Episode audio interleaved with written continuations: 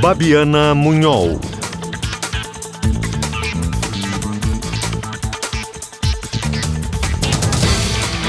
Olá, muito bom dia! Está começando o acerto de contas deste domingo. E no programa de hoje vamos falar de uma vinícola da Serra que tem um novo complexo turístico no Caminhos de Pedra e pela primeira vez esse roteiro de Bento Gonçalves ultrapassou o número de visitantes de outro muito conhecido, que é o Vale dos Vinhedos.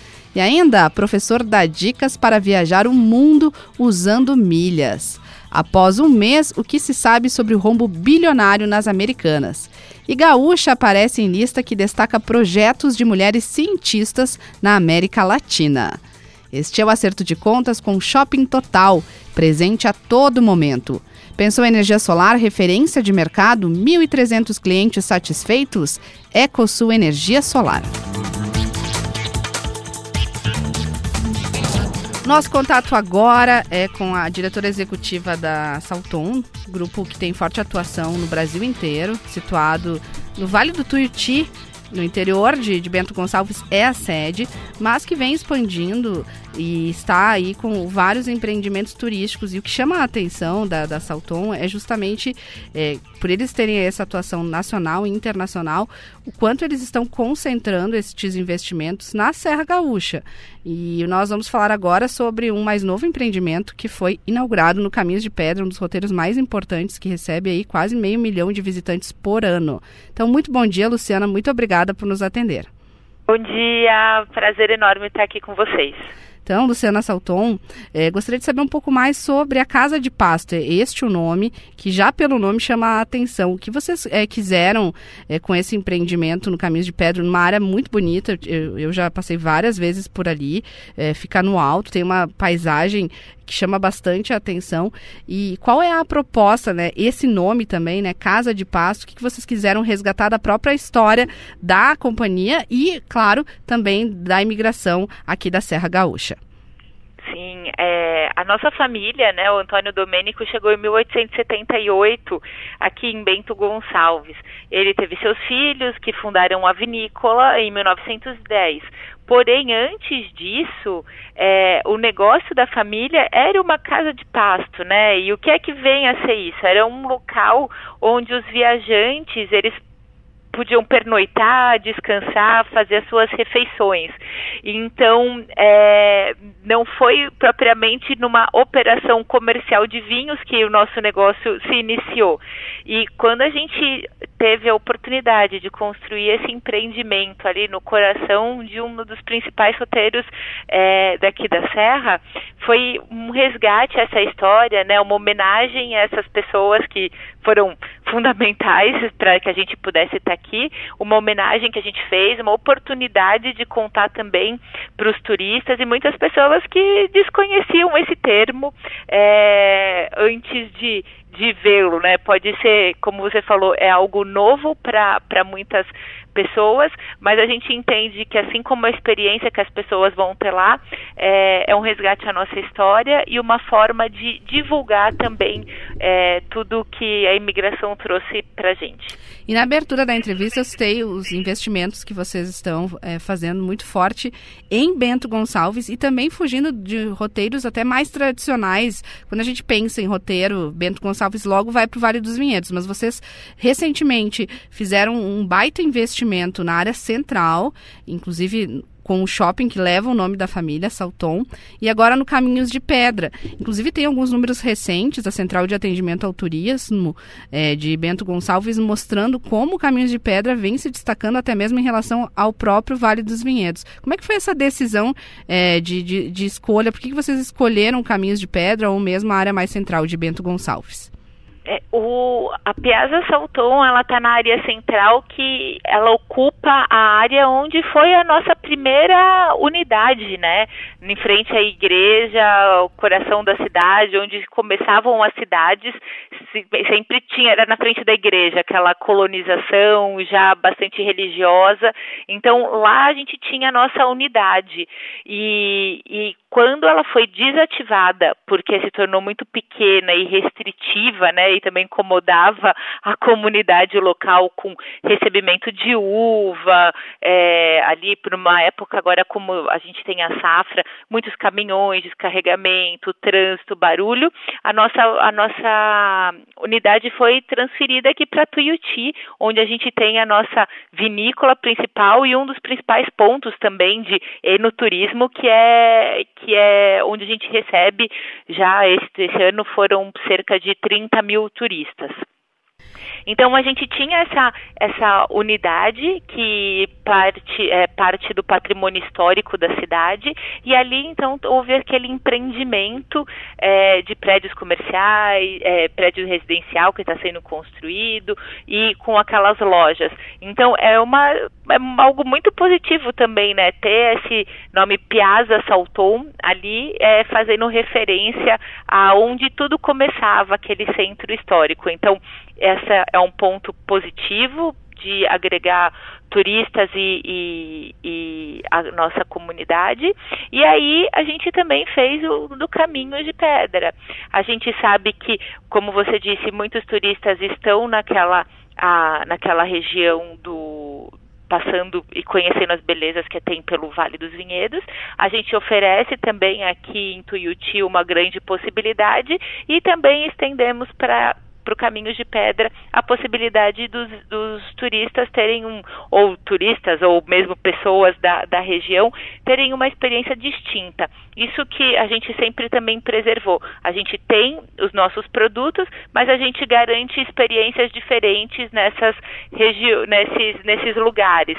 Então, quem vem visitar a vinícola pode visitar também a casa de pasto, que vai ter uma experiência totalmente diferente. Pois é, que experiência é essa? Por que, que ela é diferente de uma visita a uma vinícola ou mesmo da operação que vocês têm no Piazza Salton? É, tem o que chamar a atenção é justamente esse espaço contar com cave, tem um rooftop, tem gramado. Qual que é a proposta ali?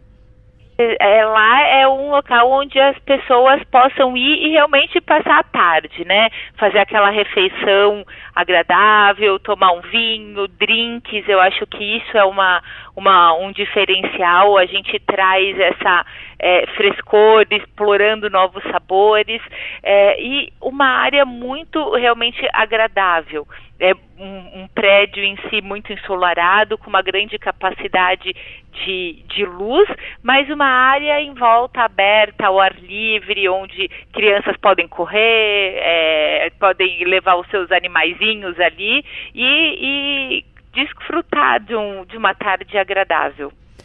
E mesmo que vocês tenham investido bastante nestes outros pontos, vocês ainda mantêm o projeto de ter também operação no Vale dos Vinhedos? Essa, por enquanto, ela me desculpa, ela, ela realmente ela foi suspensa nesse, nesse período, mas o nosso foco então fica sendo sempre a, a vinícola e o caminho de pedra. Tá, então por enquanto não, não, não tem planos de dar continuidade ao projeto que vocês tinham no Vale dos Vinhedos. Não. E, e, ainda sobre é, essa novidade no Caminhos de Pedra, eu justamente comentava desse número aí, quase meio é, milhão de pessoas que passaram no Caminhos de Pedra, que é um número que, como não contabiliza ainda os dados de dezembro, chega a superar o Vale dos Vinhedos. Vocês têm aí previsão de público? Quantas mil pessoas vocês esperam receber na Casa de Pasto? A gente começou a operação. Esse final de semana vai ser a quarta semana, né? A gente sabe que foi num período né, de Natal, final de ano, que muitas pessoas também estavam de férias fora da região. É, a gente vê um movimento, ontem eu estava na unidade, a gente já observou um movimento bastante positivo de passantes. Ainda é difícil precisar o número exato, mas a gente acredita que provavelmente a gente tem aí mais um mês uma capacidade, talvez de umas duas mil pessoas, pelo menos visitando essa, essa, esse empreendimento. Por enquanto, a nossa operação ela acontece de quinta a domingo, das 11 às 7, sete e meia, alguns dias, né? Justamente a gente estendeu esse horário para que as pessoas possam ter mais tranquilidade e aproveitar aquele pôr do sol lindo que a região tem com bastante tranquilidade e, e usufruindo ali daquele espaço, tendo contato com uma bela comida, uma companhia, uma música muito agradável e, acima de tudo, com as nossas deliciosas bebidas. Tá bem, então. Muito obrigada, Luciana Salton. Muito obrigada. Diretora do Grupo Salton, conversou conosco aqui no programa Acerto de Contas. Um bom dia e um brinde aí à safra da Serra Gaúcha. Saúde.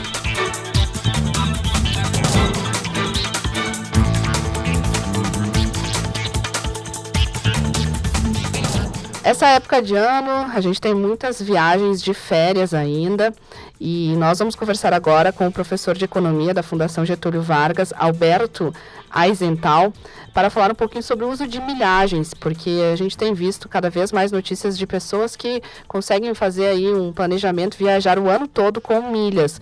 Mas o quanto isso é acessível para quem quer viajar de férias e não a trabalho é o que nós vamos conversar agora com o professor. Muito bom dia, muito obrigada por nos atender. Obrigado, é um prazer. A gente viu aí recentemente é, alguns casos de pessoas que chegaram a fazer mais de 30 viagens em um ano sem desembolsar dinheiro. Como é que funciona é, esse aproveitamento das milhagens e o quanto isso é acessível é, para quem daqui a pouco não viaja com frequência a trabalho, professor? Olha, o programa de milhagem é uma ferramenta de marketing que as companhias aéreas utilizam para fidelizar o cliente. Então, ele procura fazer com que você utilize preferencialmente aquela companhia aérea de tal forma que se acumule milhas naquela companhia. Então, isso já faz parte da sua própria estratégia. Você tem que trabalhar ou seguir as regras do jogo, que é sim escolher quem é a companhia da sua preferência e tentar utilizar o máximo de voos dessa empresa para você sim acumular milhas nessa própria empresa. Agora tem uma questão importante. Não é só através dos voos que você acumula milhas. Pois é, como se organizar também, ter um planejamento de orçamento doméstico para utilizar outras estratégias que se convertem em milhas para é, potencializar ainda mais essas viagens sem desembolsar dinheiro? É, um grande produtor gerador de milhas é você utilizar os programas de pontuação dos cartões de crédito. Então, primeiro, uh, não compensa também, é uma questão de fidelização do cliente, não compensa você ter vários cartões de crédito, isso não é prático.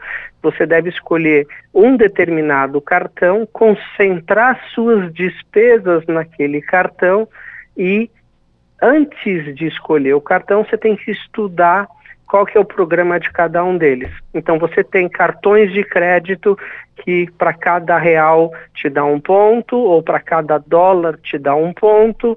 Você tem uh, cartões que têm programas de aceleração de pontos, ou seja, ele te dá, ao invés de um ponto, ele te dá 1,5 ponto, então você tem que estudar muito bem qual que é o cartão que te traz mais vantagem. Até porque são inúmeras as ofertas, opções é, de cartões e como é que a gente é, usa critérios para escolher qual que vai atender mais à minha necessidade? Você tem que fazer uma pesquisa nos sites dos cartões. A grande verdade é, não tem tantas bandeiras assim, você vê quais são os cartões que o teu banco, que você está acostumado a trabalhar, oferece, dá uma estudada, é, você tem sempre material promocional, material publicitário que explica bastante sobre isso, e aí você enxerga qual que é aquele que te traz o melhor resultado. E você também pode fazer uma simulação, tendo em vista quanto você gasta no cartão por mês, você gasta mil, dois mil, três mil reais por mês, dez mil reais por mês, o que isso vai te converter? Vale a pena você fazer essa conta. E vale a pena lembrar, é super importante, que ah, alguns cartões, a tua pontuação, ela vale para sempre. E tem alguns que tem prazo de validade. Então você perde a pontuação às vezes passa um ano, passa dois anos, você perde aquilo que você adquiriu, aquilo que tem mais do que um ou dois anos. Então você também tem que, na tua, na tua simulação, verificar qual o teu horizonte de você ganhar o prêmio, né, de você fazer a conversão. Então isso também é importante, tudo você tem que pegar, anotar fazer uma simulação para ter o melhor resultado possível. Sim, até porque daqui a pouco o que reverte em milhas, ele precisa é, de, um, de um prazo menor e a pessoa acaba sendo iludida, acaba sendo uma armadilha, porque daí depois ela não consegue resgatar a tempo. E com relação também, é, professor, ao uso do cartão de crédito, porque não é de hoje que a gente tem esses programas de milhagens, mas o que nós temos mais recente é outras formas de pagamento, muita gente utilizando Pix, por exemplo. E aí, é, isso faz com que é, daqui a pouco se perca a oportunidade de, de trabalhar com esses programas de milhagens, mas a pessoa faz o cálculo que não paga taxas. Como é que tem sido essa relação? Você, na verdade, você, existem algumas situações onde a taxa do cartão é bastante reduzida. Então, é, de novo é conta. Quando você percebe que ao final de 12 meses ou 18 meses, dependendo do, do teu regime de gasto. Você consegue adquirir uma passagem América do Sul, uma passagem Europa, e isso vale tanto no mercado. E a anuidade do cartão é 100 reais ou 200 reais, você fazendo a conta, você fala, olha, mesmo pagando a anuidade, vale a pena eu ter o cartão de crédito.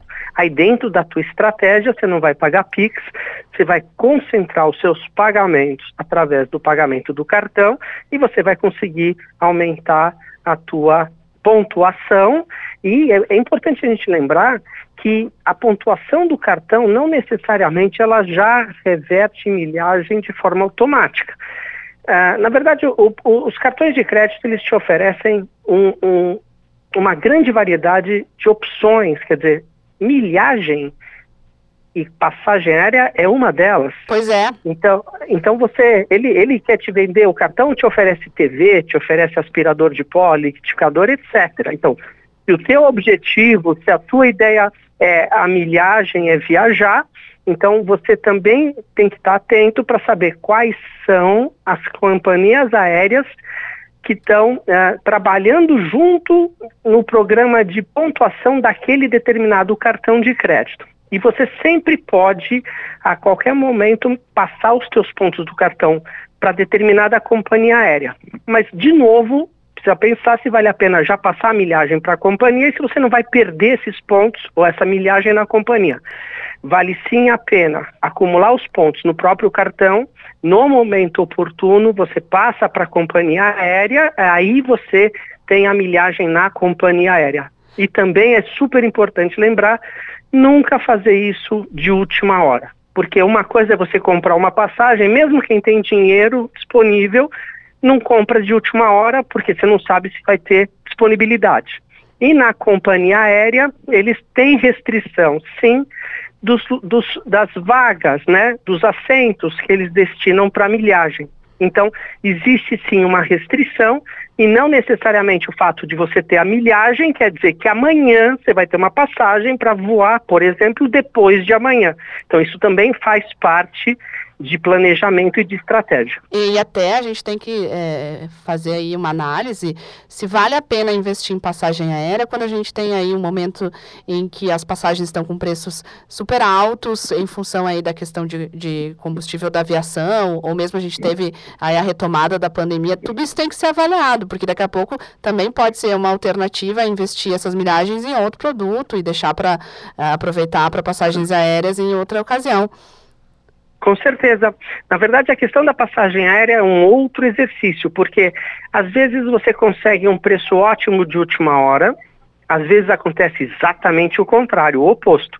E de última hora você paga absurdamente mais caro porque é uma emergência. Então, tem oportunidade, você tem uma sazonalidade na questão da viagem. Então, a passagem em si, comprar ou não, em que momento, a qual preço, é também sim uma estratégia completamente à parte e tem que ser feita também. Só que é uma estratégia que ela tem que ser encarada muito mais do que como um bônus do que daqui a pouco, por isso que a gente fala muito ah, nas férias, é, porque daqui a, ou tem gente que utiliza isso até para trabalho é, e coloca já no orçamento, é, no orçamento administrativo essas milhagens. A gente fala muito em estratégia porque a gente fala de pouco uso e de restrição. Então você tem que usar muito cálculo e muita estratégia quando você não produz muita milha nem pontos no cartão. Agora, para aquele que voa muito e produz muito a milha, para aquele que gasta muito no cartão e produz muito ponto, aí é uma situação muito mais simples, porque ele tem uma fartura de pontos ou de milha, basta ele escolher o momento que ele quer utilizar, aí é muito mais fácil. Muito obrigada, professor da FGV de Economia, Alberto Aizental, falando aí sobre como utilizar estrategicamente programas de milhagens e como viajar ou ter outros benefícios sem ter que desembolsar dinheiro. Obrigada mais uma vez e um bom dia. Bom dia, obrigado. Você conferiu a primeira parte do acerto de contas com Shopping Total presente a todo momento e EcoSul Energia Solar. Pensou energia solar, referência de mercado, 1.300 clientes satisfeitos, EcoSul Energia. No próximo bloco, nós vamos falar com uma especialista em recuperação judicial para abordar um dos cases de maiores recuperações da história de direito empresarial. Estamos falando aí das americanas. Já já.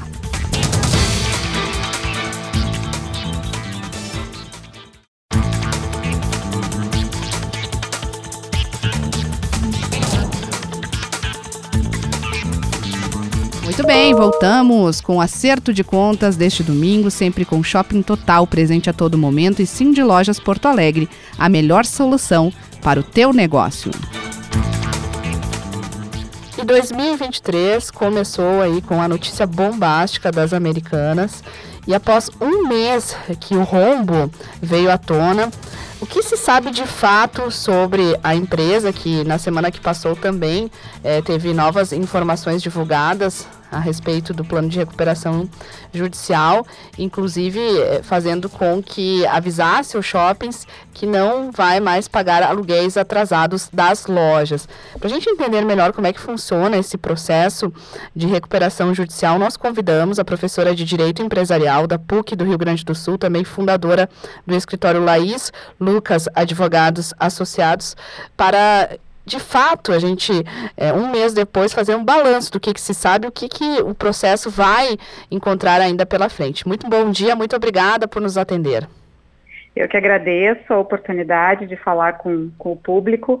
Uh, bom, nós temos uh, esse caso, esse caso das americanas já foi noticiado na mídia e ele tem tudo para ser um dos grandes cases em matéria tanto de governança como de próprios processos de insolvência que nós temos aqui, aqui no Brasil.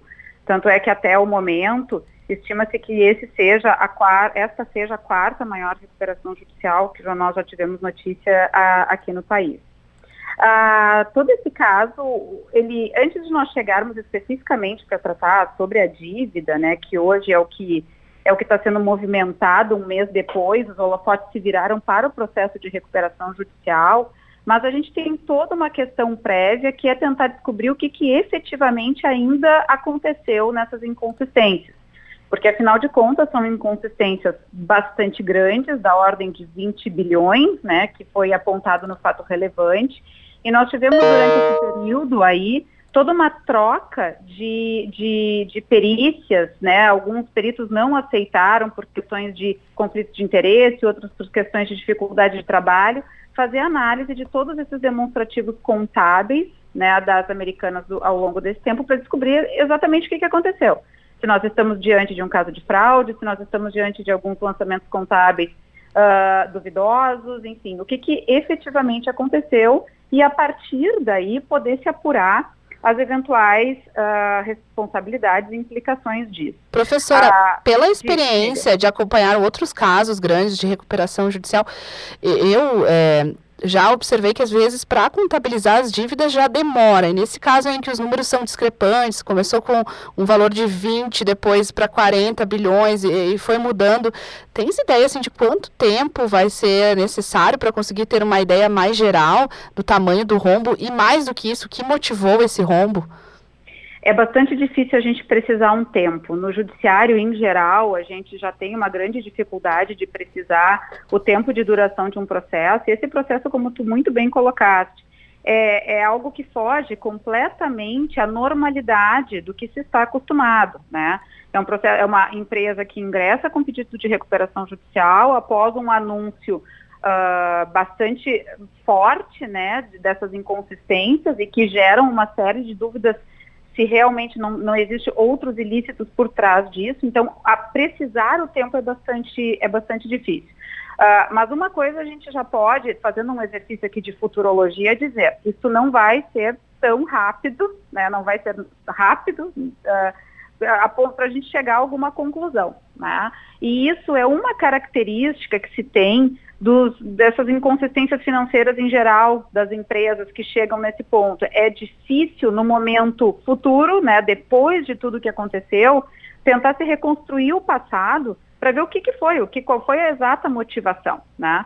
Então, uh, o trabalho, ele certamente dessa perícia vai ser árduo, vai ser bastante demorado, né, para que se chegue a algum resultado.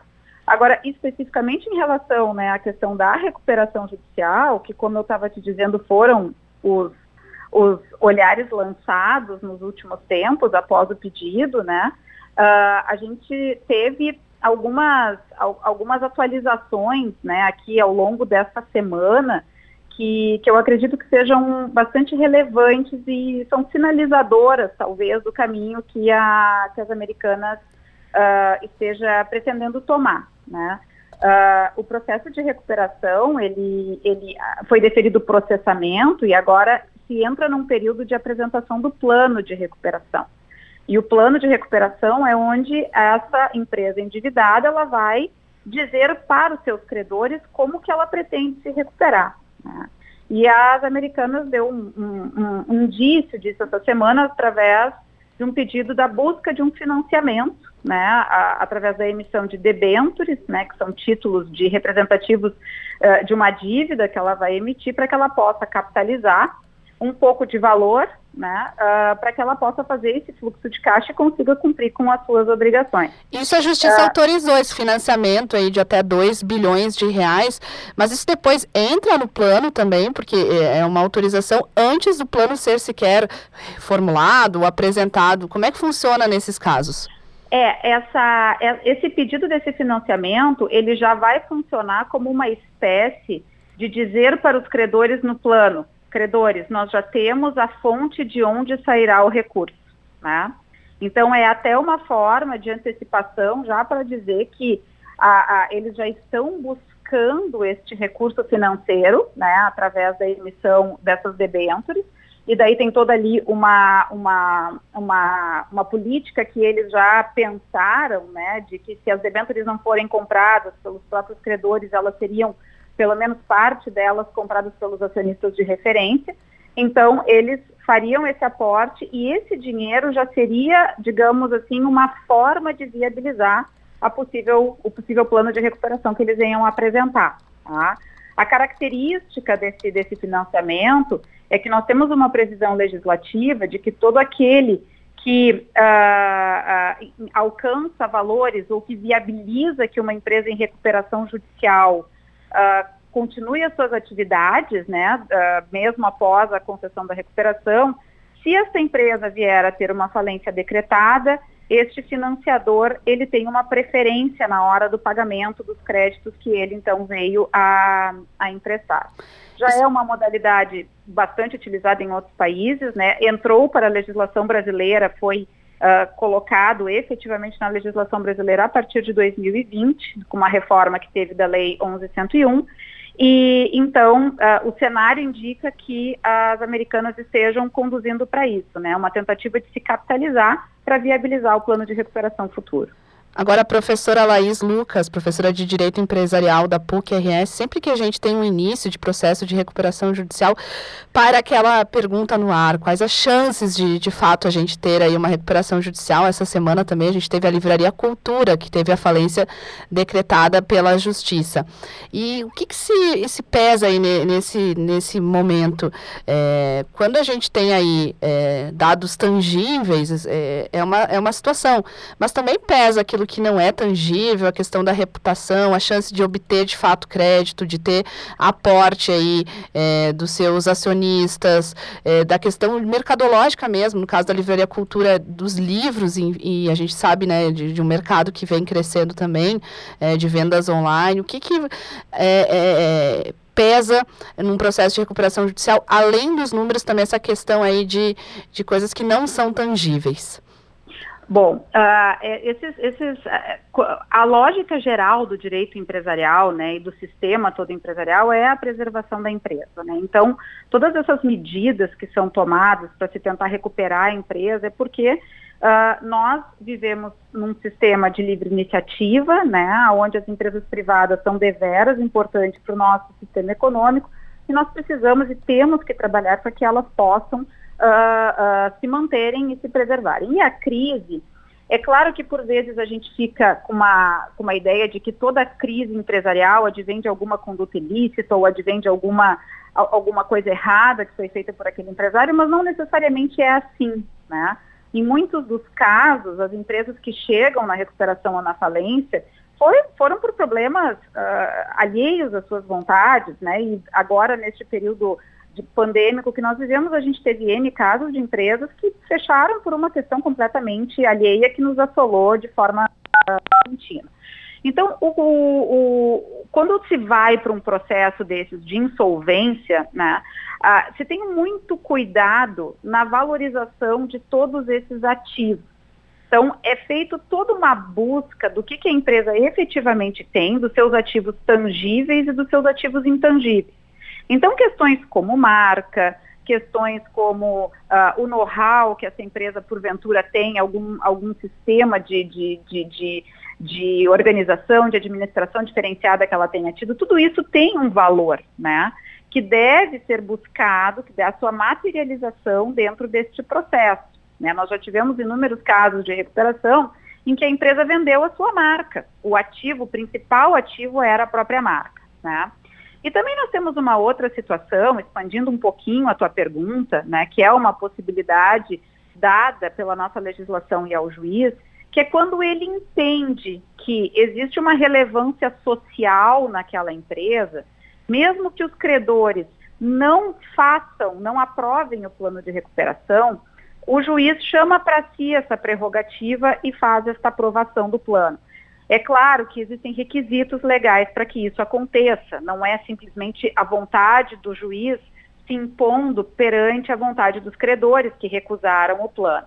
Existe todo um, um critério de, de aprovações, de que foram, o plano foi parcialmente aprovado em algumas classes de credores, enfim, critérios esses previstos na lei que o juiz vai analisar se preenchidos, ele pode observar, mesmo que Bom, este era um caso de rejeição do plano, porque não houve a unanimidade na sua aprovação, mas preenchidos esses requisitos e o juiz verificando que aquela empresa tem uma relevância para a sociedade, seja porque ela é a única empresa da região, seja porque é uma empresa que tem algum, alguma, é muito cara para a sociedade, porque ela é empregadora única de um determinado uh, território, então é possível que seja decretada, uh, feita, conduzida a recuperação independentemente da vontade dos credores.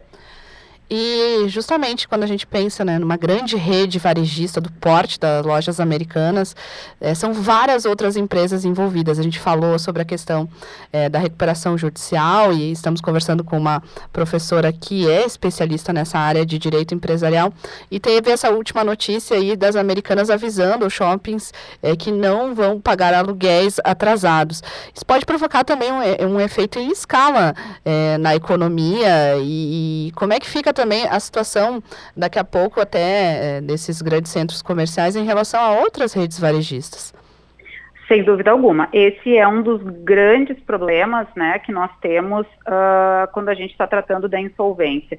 O mercado, uh, e, e, a gente fala numa. É uma espécie de engrenagem, né? A, essa empresa ela tem consumidores, ela tem fornecedores, esses fornecedores têm outros fornecedores, esses consumidores têm outros destinos. Então, nós, a, a, falência ou a recuperação judicial de uma empresa, obviamente, ela vai acarretar um efeito em cascata né, para todos aqueles que estão orbitando na sua volta. E esse é um ponto interessante, porque a gente sabe que isso é muito grave, né? Porque de repente nós temos o caso aquele da, daquele fornecedor cujo as americanas era a sua única cliente. Ele só vendia para as americanas, por exemplo, né? E essa pessoa de repente está vendo a sua única fonte de receita agora ruir e, portanto, ele também vai ficar em maus bocados daqui daqui a um pouco. Uh, mas o interessante é que a nossa legislação, e preocupada com isso, ela fez com que os credores tivessem um papel ativo dentro da recuperação. E é por isso que, quando eu falei da aprovação do plano, são eles quem fazem a aprovação. É o credor que tem direito a voto de ir na Assembleia e fazer a aprovação ou não do plano. E qual é a análise que o credor vai fazer?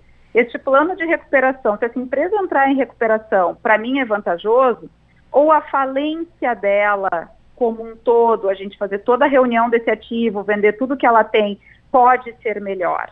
Porque uma coisa é certa, a gente também não pode ficar apegado à ideia que toda empresa tem que se recuperar. Existem empresas que elas não têm mais viabilidade econômica para se manterem no mercado e é importante, é salutar para todos que ela saia do mercado via uma falência e tente pagar com aqueles seus ativos aquilo que é possível. Né? Agora, sem dúvida nenhuma, é uma situação bastante delicada, porque nós vamos ter todos esses envolvidos aqui, pelo menos até que esse processo avance, que ele caminhe, porque essa é uma observação importante, né? Os recebimentos também não vão começar a serem feitos de forma rápida, né? Existe todo um trâmite que tem que ser feito para que se comecem os eventuais pagamentos desses credores. Uh, esses credores, uh, por óbvio, eles vão sofrer sim os impactos dessa, dessa recuperação judicial ou eventual falência. Obrigada pelas aulas aí referentes ao tema do direito empresarial, ao tema da recuperação judicial. Laís Lucas, que é professora de direito da PUC, da PUC do Rio Grande do Sul. Um bom dia e um bom trabalho. Muito obrigada, eu que agradeço a oportunidade de conversar com vocês.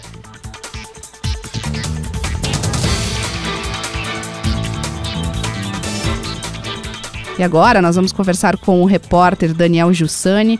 Ele entrevistou uma pesquisadora, Dominique Rubenick, gaúcha que está em uma lista que destaca projetos de mulheres cientistas da América Latina.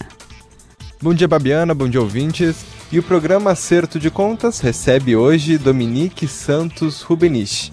Ela é uma das oito brasileiras que compõem o time das vencedoras da terceira edição do projeto 25 Mulheres na Ciência América Latina, um projeto que destaca da visibilidade e reconhecimento ao protagonismo de mulheres latino-americanas no desenvolvimento de projetos e trabalhos científicos que visam impactar as comunidades e regiões nas quais estão inseridas, né?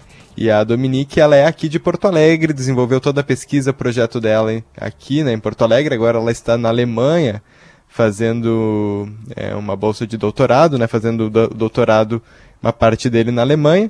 E a gente vai conhecer um pouquinho mais da Dominique, da trajetória dela e do projeto que ela desenvolveu, o software que ela desenvolveu.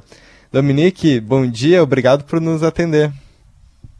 Bom dia, eu agradeço o convite. Então eu vou te convidar já, Dominique, para contar aqui para os nossos ouvintes um pouquinho da tua trajetória e já também contar é, qual foi esse projeto, esse software que você desenvolveu é, aqui em Porto Alegre. Certo. Então, eu sou formada em. sou biomédica, formada pela UFSPA, a Federal de Ciências da Saúde de Porto Alegre. É, e desde que eu entrei na, na universidade, eu vi que a área da pesquisa e da ciência realmente me chamou muita atenção. Justamente por isso, eu acabei seguindo no mestrado e doutorado, também na mesma universidade. E durante esse meu período de como, como pesquisadora, como cientista, é, meio que eu fui, acho que aflorando mais esse meu lado e fui ficando cada vez mais curiosa, né? Porque para ser um pesquisador, um cientista, tu basta ser curioso, né? E a gente foi, através do meu projeto de mestrado, que seguiu com o doutorado, com a orientação da professora Elisandra Braganhol, a gente foi descobrindo que talvez a gente poderia utilizar uma pequena gota de sangue para dar mais respostas aos, aos médicos oncologistas, né? Porque o, o meu trabalho, é, tanto no mestrado quanto no doutorado, é com câncer, especialmente com câncer cerebral. E a gente analisa muito a influência das, das células que compõem esse microambiente do tumor. E a gente viu que a gente poderia, através dessas outras células, também ter uma noção do que estaria acontecendo ali com o tumor, com a resposta ao tratamento, como que esse paciente poderia, de repente, ter uma terapia um pouco mais personalizada, se a gente pudesse ter uma noção do que, que estaria acontecendo, né, dentro do organismo. Então, daí que surgiu essa ideia de produzir o software. A gente ainda está, já está nas fases finais, né, de, desse desenvolvimento. Mas a ideia é justamente tornar mais acessível e mais tranquilo e mais fácil é, o, o longo caminho a ser percorrido pelos pacientes oncológicos. Sim. Então, é, vamos ver aqui se, é, se é, na prática se é isso mesmo. Vocês conseguem identificar a partir de células imunes né, como, poder, como está a progressão do câncer, do tumor. É, é, é essa é a ideia.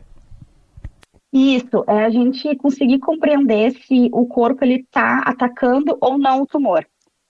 Né? Então, quando a gente uh, tem essa, essas alterações, essas células, e quando o paciente está em processo né, de tratamento, já está fazendo sua terapia, a gente consegue fazer uma análise meio que diária, momentânea, de como que o, o corpo estaria reagindo a esse tratamento e reagindo a esse tumor. Né? Então, essas células, elas poderiam dar essa resposta para a gente, né? Seria, então, um, uma resposta mais prognóstica de, de como Entendi. estaria a situação do, do paciente em relação ao tumor.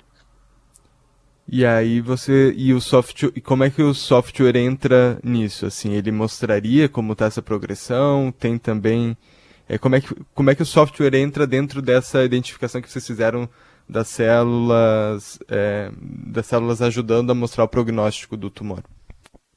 Isso é através de técnicas de machine learning, né? Ou seja, usando a inteligência, a inteligência artificial que através de reconhecimento de padrões de imagem a gente consegue ter essa, ter essa resposta, né? Então, é justamente através, através da, de análise de imagens.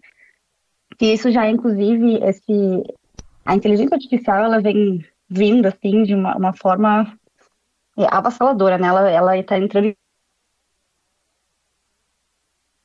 e também na área da saúde, na medicina, e a gente vê isso como uma grande ajudante né, na, na terapia dos, dos pacientes.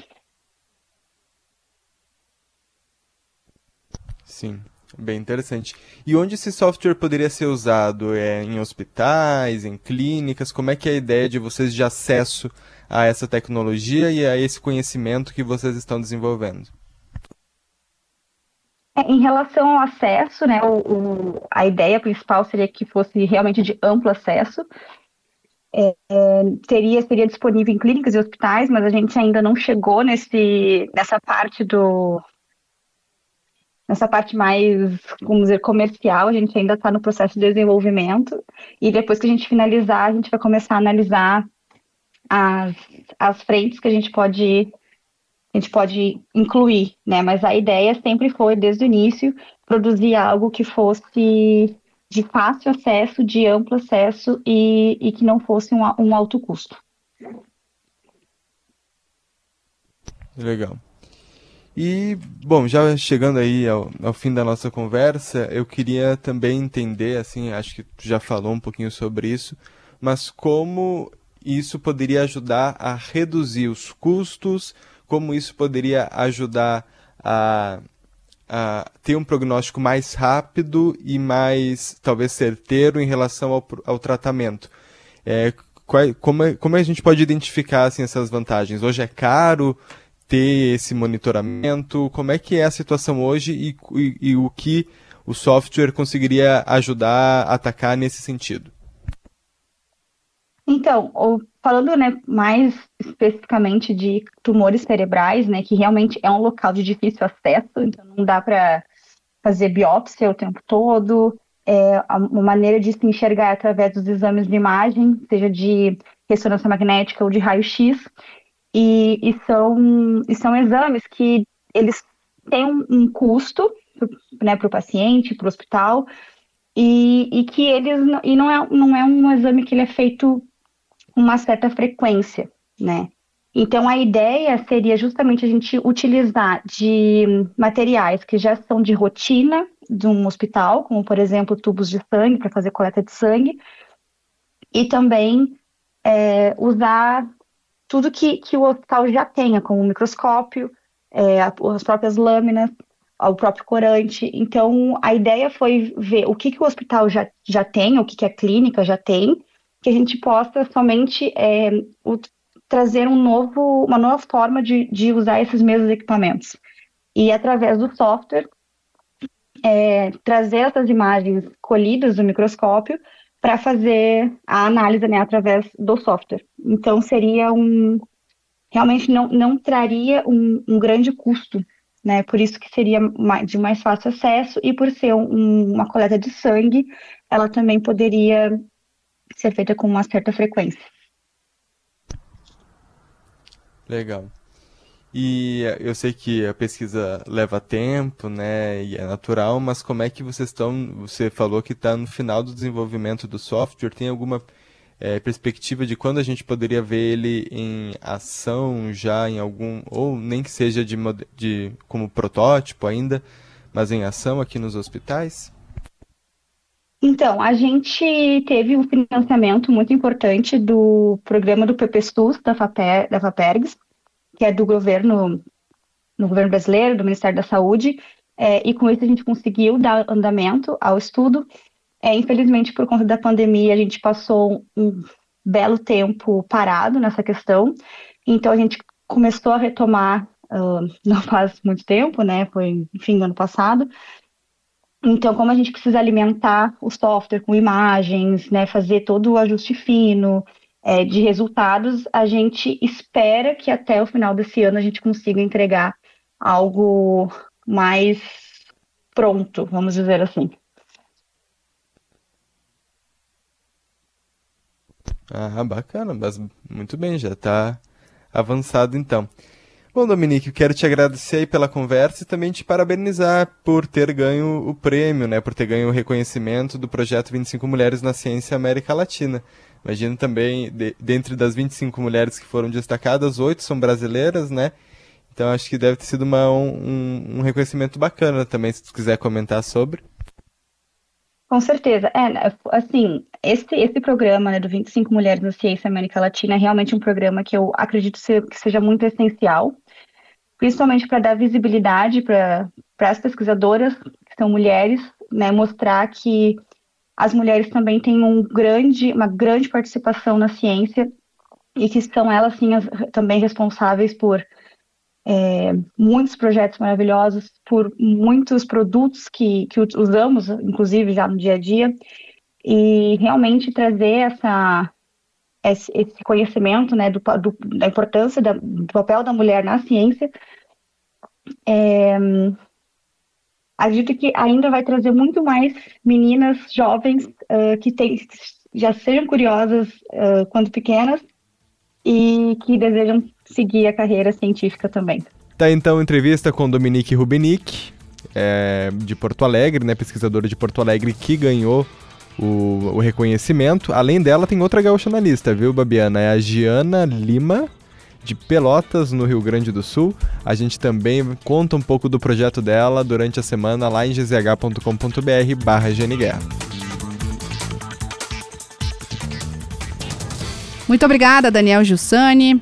Lembrando que estamos chegando ao fim do nosso acerto de contas deste domingo, que teve a parceria de Shopping Total, presente a todo momento, e EcoSul Energia Solar. Pensou energia solar, referência de mercado, 1.300 clientes satisfeitos, pensou EcoSul. E o Acerto de Contas, programa de economia da Rádio Gaúcha, vai ficando por aqui. Durante a semana você pode recuperar as entrevistas deste programa em Gaúcha ZH e também no Pioneiro. Tivemos na produção Daniel Jussani e Guilherme Gonçalves. A edição foi de Douglas Weber. E na técnica, Matheus Gole, Augusto Silveira, Pedro Castro e Fernando Bortolim. Quero desejar um domingo muito produtivo a todos, de descanso, para que a semana que se inicia também venha aí muito produtiva. Até mais, tchau!